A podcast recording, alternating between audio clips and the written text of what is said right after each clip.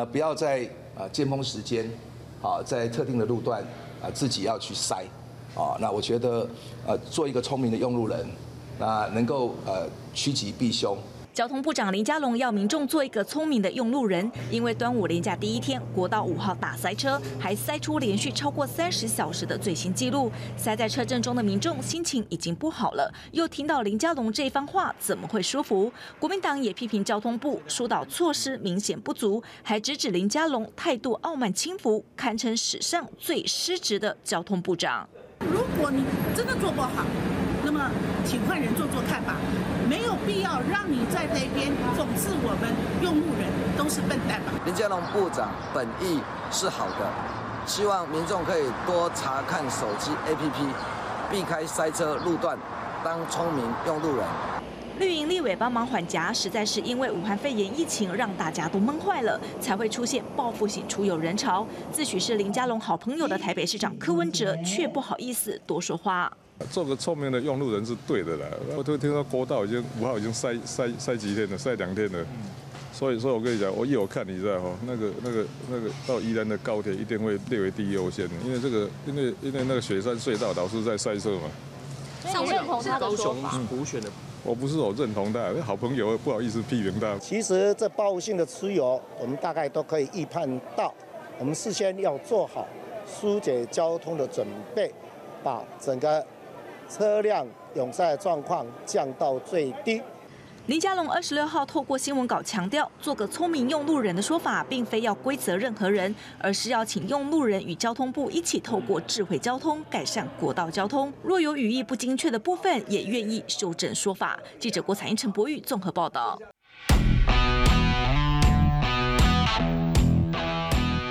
欢迎收看《灿烂时光会客室》，我是节目主持人管中祥。《灿烂时光会客室》是由公民新闻影音记录资料库以及公视新闻媒体中心 PNN 我们联合制播的网络节目。我们透过人物的专访、呃议题的整理以及新闻的回顾，来让大家了解到一些争议性事件背后值得我们要进一步的去关注、去了解的在制度性上面的问题。让我们不是只有看到的是热闹，让我们能更能够再看到议题的门道哦。我们有自己的。YouTube 的频道，欢迎大家订阅，也有我们的 Podcast，所以你可以在我们的节目的说明栏的地方呢，在这个直播说明栏的下方呢，你可以看得到我们的 Podcast 各个不同的订阅点哦，来让我们把这个节目把这些议题呢，能够随身带着走，随身听。好，那我想今天节目播出的时候是在端节的端午节的连续假期的最后一天的礼拜天的晚上哦，我想可能还有一些朋友最近这几天，特别是在这个。时刻，你可能还塞在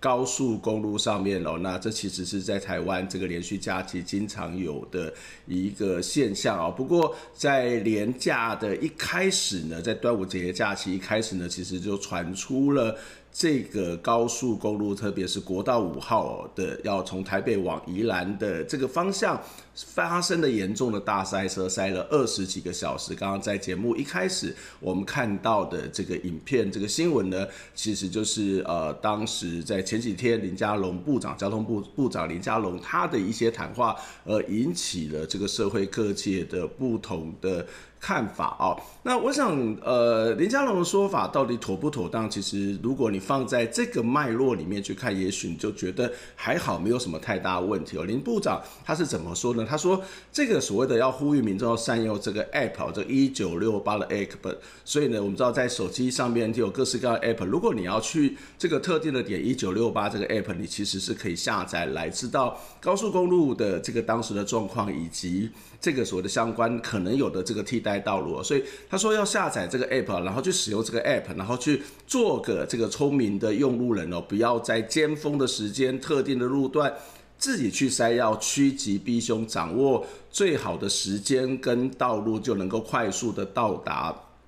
这个目的地哦。我想这样一个说法其实并没有什么太大的问题，因为其实这个政治人物说话常常被断章取义。可是如果我们看到这个前后的脉络，你大家都知道说，哇，原来是有这个脉络，就是你要去下载 App，你就可以要做个聪明人哈，要做个用路聪明的用路，要懂得趋吉避凶，然后下载 App 可以到呃可以事先了解这个道路的状况。说实在的，我其实我只要一上高速公路开车，一上高速公路，我都会先了解说啊、到底今天有没有这个高承载的相关的规定啊？到底这个所谓的在这个所谓的在 eTag 这个相关的这个收费的状况是什么啊？或者是刚刚也提到了，我会去看有没有塞车，然后会找到一条最适合自己的这个道路哦。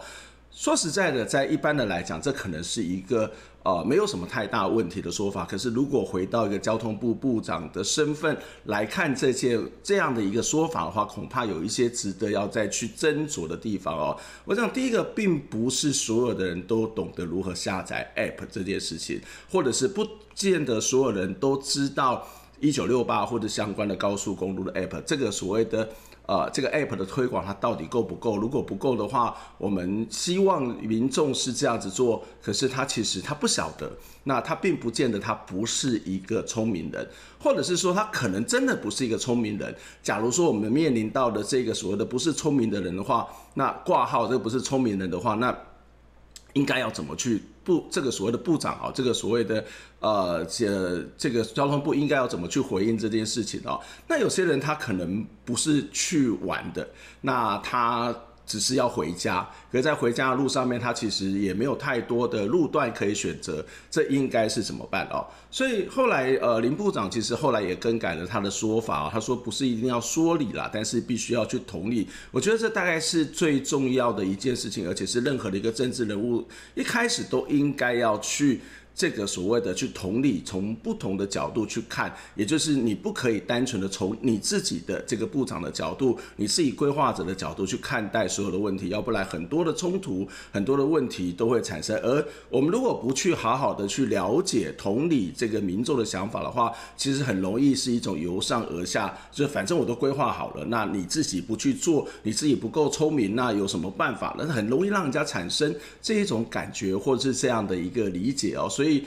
呃，你虽然有很多有些人会批评说这个林家龙是晋惠帝，但是我倒觉得还不至于，而是那个态度或是那个面对到这一种状况的时候应该怎么办？更何况，呃，今天并不是说你用完了所有的设施建制都完成了，它就不会有问题。刚刚提到有些人他真的是不会用，有些人他真的是不知道，有些人他真的是需要用到那一条路，那该怎么办？所以，其实，在这一阵子也有人提出说，呃，是不是应该要借由这一个所谓的这样的一个争议呢，去整重新的去调整这个所谓的道路的使用的状况？例如说，呃，是不是呃用所谓的单号双号的方式，或者特定时段单号双号的方式，让这个车流可以做某种的疏解？那有些车流它就自然会在高速公路上面，有些车流它可能就会选择。到这个所谓的省道或者其他的替代道路，那这个某种程度上面是可以政府去做强制性的规划，而不是把所有的问题都是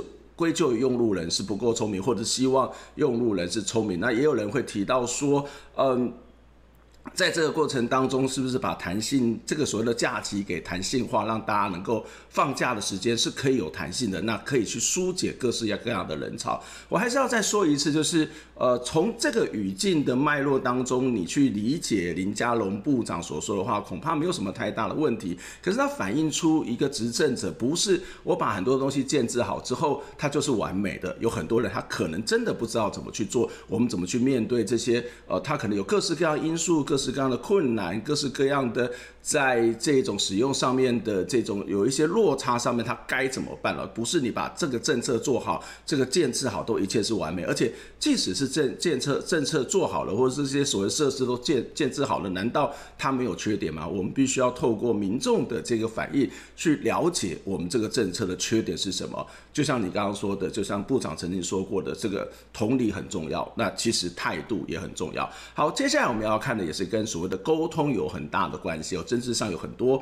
常常是在沟通上面出现了很大的问题。我们来看一下花莲的埔丰养鸡场的这个事件。县政府将依法撤销哦埔丰公司所取得的任何的许可或者是证照。对于最近两个月的捕风设立养鸡场争议，花莲县长徐榛蔚二十三号出面止血，宣布将撤销捕风的许可和执照。埔丰公司啊，这个造成民众的抗争以及社会无谓的内耗，现在都还看不到呃达到共识的曙光的时候，花莲县政府啊呃必须让我们的这个社会恢复秩序。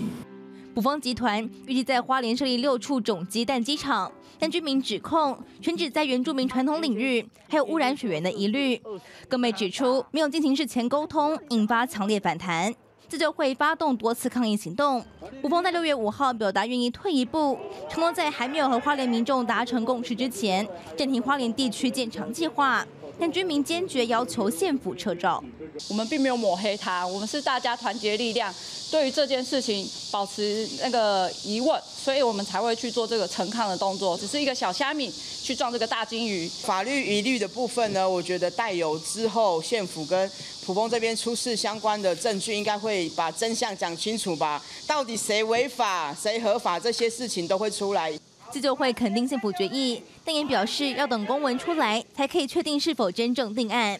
而卜蜂也发表声明，表达强烈抗议，因为在花莲当地的申请过程一切合法，特定团体不断以错假讯息攻击，政府也没有善尽保护合法厂商的权利，将依相关法规对政府提出诉愿和赔偿程序。记者唐君王的新闻，嘉凯台北花莲报道。好，我们看到的是这个徐正蔚县长，他去。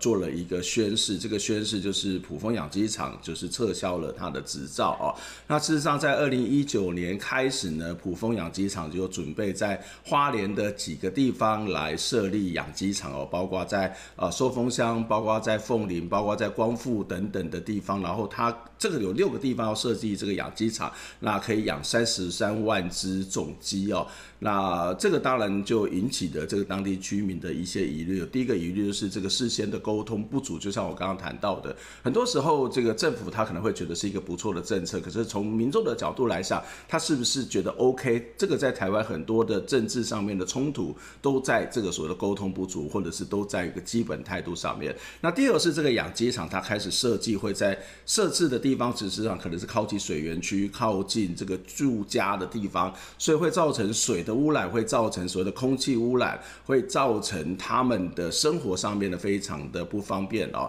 再加上在二零一九年，其实包括普菲尔养鸡场的这个在云林、在彰化这些地方都发生过相关的这种污染，特别跟污染有关的争议，所以。花莲地区的这些民众呢，其实对于这个卜蜂养鸡场是觉得非常非常不认同他们的做法啊，所以呃，他们在花莲也办了游行，也有到台北来进行抗议哦。那刚刚我们看到徐榛蔚部长也做出了这个撤照的这个处分哦，这个所谓的呃这个决议哦。那当然从卜蜂的角度就是说啊，你都已经给我们的执照了，那为什么这个呃不让我们好好的这个经营呢？而且他他认为说所有的过程都是一切合法，一切合合合法，按照程序在走哦。那这合法按照程序在走，你怎么可以让我们不做？而且他也特别指出说，这些有些是一个所谓的假的讯息。或者是错误的讯息导致了居民的这些不同意见哦，所以呃，让这个所谓的普蜂养鸡场也心生不满了，所以他们打算要对依法对花莲县政县政府呢提出所谓诉愿跟赔偿哦。那这个县政府徐榛蔚这个县长呢，他虽然做了这个撤照的这样的一个。呃，决定哦，但是其实在他开相关的记者会的时候，并没有太多机会跟民众的沟通，所以后来这个卜蜂养反养卜蜂养鸡场的这个凤林自救会等等的这些团体呢，也提出了六个主要的意见哦，六个六个疑问要去质问这个徐啊、呃、这个徐榛蔚的这个这个县长，这六个议题分别是下面这几个啊，第一个就是。花莲县政府宣布要这个卜蜂撤照，请问这个白纸黑字的公文什么时候他可以送给自救会哦？那县府说要依法去撤照，那请问是依什么法？然后撤什么照？我想这大概是个很重要，这个不只是一个居民会觉得是重要，我想这个卜蜂大概也会觉得说，对呀、你把我的执照撤掉，到底是依什么法撤什么照哦？那第三个，这个花莲县新设置。呃，牧场管理自治条例目前拟定的进度为何啊？也就是我们要知道，如果我们要设置这个这这个所谓的呃牧场或者是相关的养殖这个机构，它有没有一些进度，它的标准是什么？它的呃这个评估的标准是什么？例如说，在这次埔丰养养鸡场的这个争议当中，就有一个到底要不要环评哦？那也许它可能跟现有的环评的法规并不是符合，可是其实它可能所造成的污染，可能不是一般环评法它能够去做规范的。所以不同的东西，不同的产业，是不是应该要去做不同的这种法律规范，或者是相关的环境影响评估哦？好，那第四个就是花莲县的。六大养鸡场现设预定地哦，那就刚谈到的，在凤林啊，在这个光复，在寿丰这六大养鸡场是是呃这个所谓的这个预定地呢，是不是县府能够挂保证，永远不再盖大型的养鸡场？第五个花莲在地新设的畜牧场小龙也被暂停，是在惩罚小龙呢，还是在分化县民？好，那这其实也是一个非常重要的质疑，就是。看起来花莲的民众并不是完全的反对这个养鸡场的设置，而是其实它要有一定的这个程序，有一定的规范，或者是它规模或是影响，它不应该太大，甚至所谓的负面的影响啊。第六点呢，是二零一八年一月，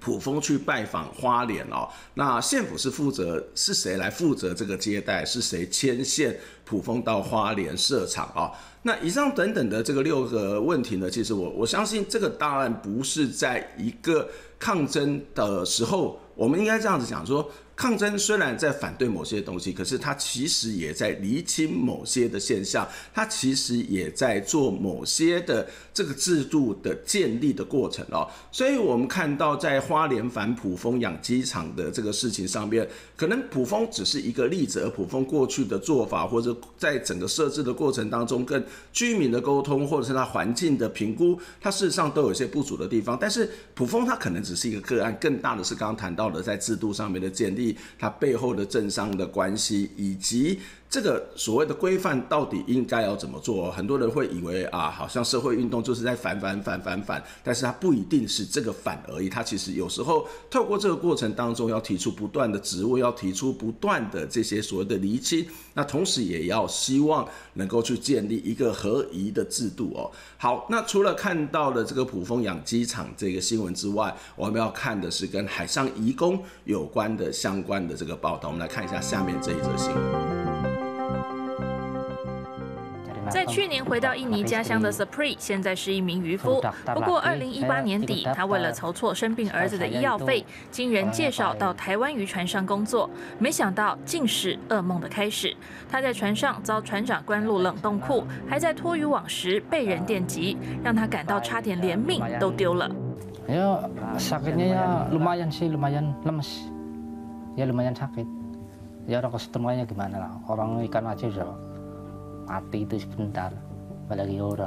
环境正义基金会指出，Supri 的遭遇并非个案。他们访谈五十九艘台湾籍渔船与三艘权益船，共七十一名渔工，发现百分之九十二被扣留工资，百分之八十二超时工作，近四分之一遭身体虐待，显示剥削渔工的问题仍然存在。它是系统性的，因为一些制度跟一些检查没有落实的状况，所以导致这样的问题仍然在这个产业当中。除了人权问题，此次调查也发现台湾渔船非法捕鱼，高达一半为了取鱼鳍割鳍弃身。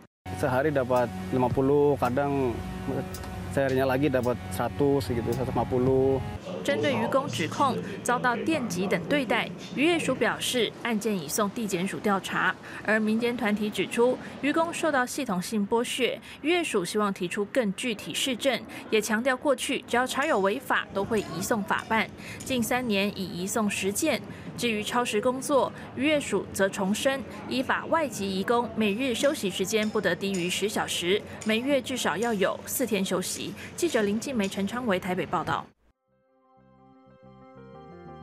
在刚刚的新闻当中，是这个环境正义基金会以及多个移工团体、环境团体他们共同召开的记者会，提出来的一些诉求，提出来一些他们所调查的结果。其中在里头受访的。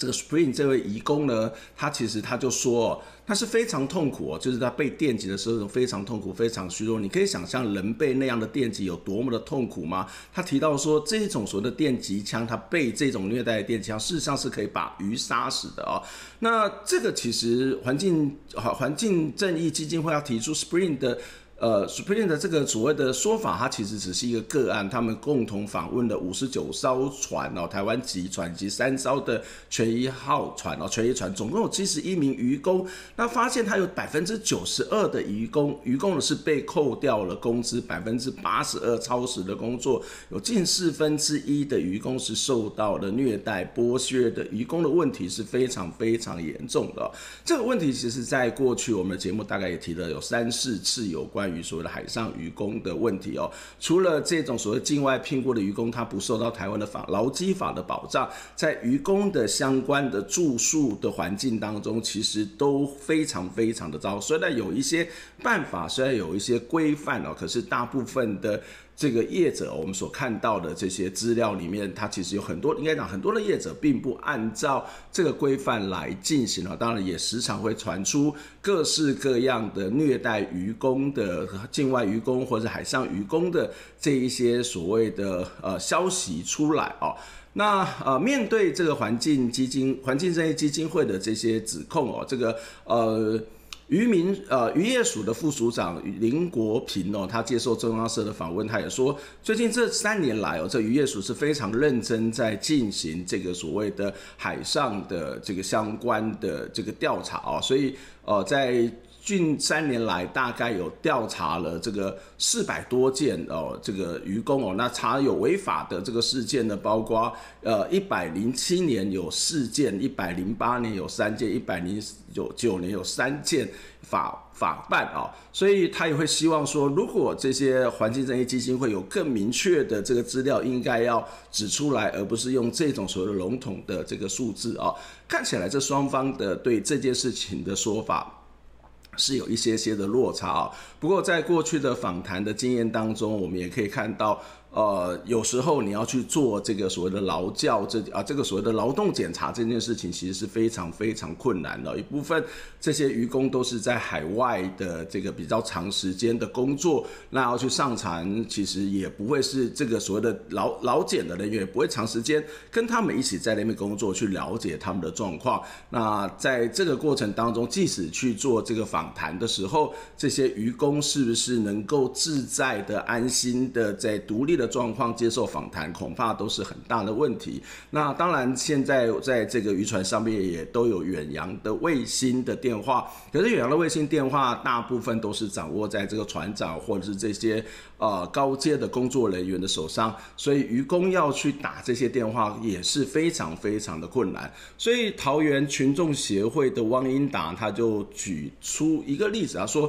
事实上我们跟常常会跟这个泰国哦，在同一时间可能接触到相关的这一种所谓的申诉，可是泰国的处理的方式，泰国处理的速度，它事实上就会比较快哦。那他说政府要去建立这种所谓的有效的这种沟通管道，或者是这种所谓的查查的方法呢，其实应该要做一些事情，例如说可能就在。这比照泰国在港口的附近就设定这种所谓的访谈站哦，而在访谈站它是一个比较独立的这种所谓的空间，然后有。呃，这个对渔工的这种所谓的环境作业有一定程度了解，甚至可以去做翻译的人，他来进行这个访谈，让这个渔工他在接受访谈的时候比较能够畅所欲言，比较能够把这个所谓的实际上面所遭遇的状况去说明出来哦。那当然也必须要在这个很重要，就是让他们在不受任何干扰的状况底下。去做这个所谓的劳检的这样的一个措施哦，